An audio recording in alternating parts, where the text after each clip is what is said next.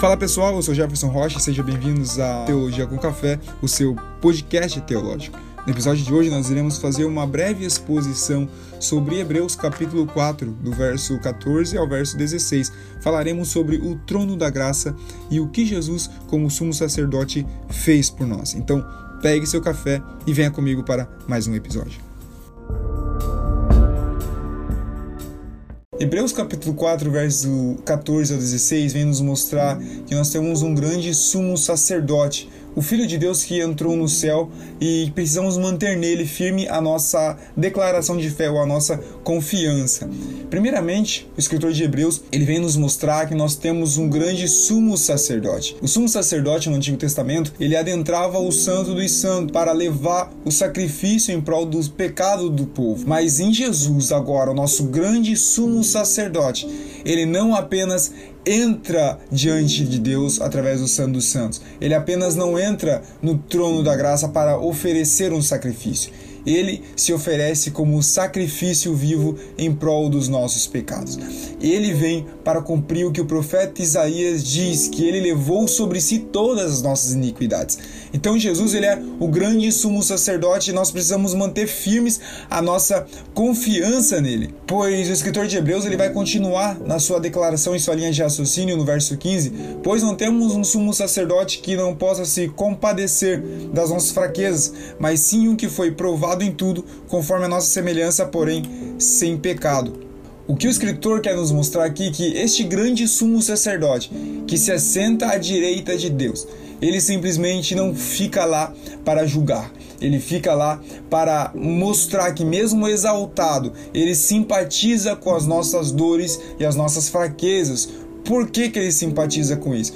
Porque a própria palavra vem nos explicar aqui que ele passou por todas as tentações, ele passou por todas as provações que a humanidade passa. A única coisa que muda é que ele não teve pecado, ele passou pela tentação, porém em nada pecou. E é isso que nos leva a manter a nossa confiança nele, uma confiança naquele que venceu o pecado sem mesmo experimentar o pecado. Portanto, então, nos aproximemos com confiança ao trono da graça, para que possamos receber misericórdia e encontrar graça para sermos socorridos no tempo adequado.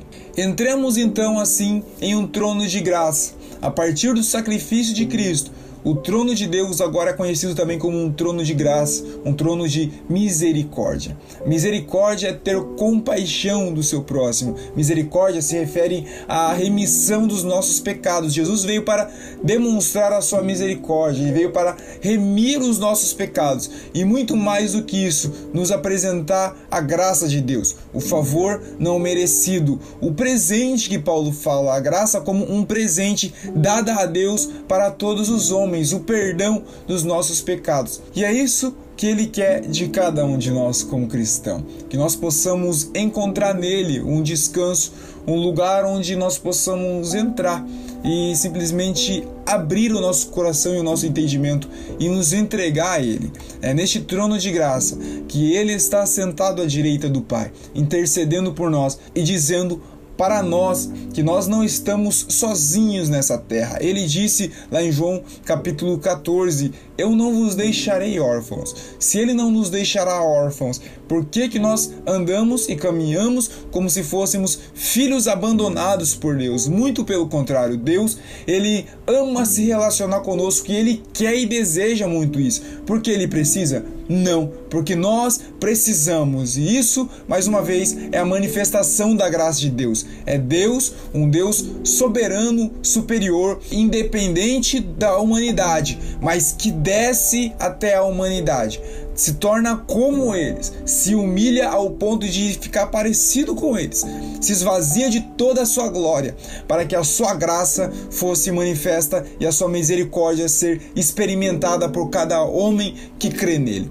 E por isso nós precisamos entender: é tempo de entrar do trono da graça. Você não tem mais empecilhos ou impedimentos que precise de um sacerdote para entrar. O nosso sumo sacerdote se ofereceu em prol dos nossos pecados e está esperando cada um de nós no trono da graça para simplesmente entrarmos lá e ficarmos lá entrarmos no trono da graça e encontrar Jesus lá e simplesmente oferecer a Ele e mostrar quem realmente somos, a fim de nós encontrarmos então graça e misericórdia.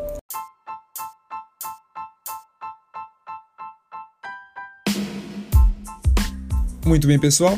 Este foi o episódio de hoje. Espero que vocês tenham compreendido um pouco do que seria o trono da graça e uma breve exposição de Hebreus. Se você gosta desse tipo de reflexão, vai lá no nosso Instagram, Jefferson Rocha, e nos segue. E também comente lá dicas de episódios que vocês gostariam de ouvir por aqui.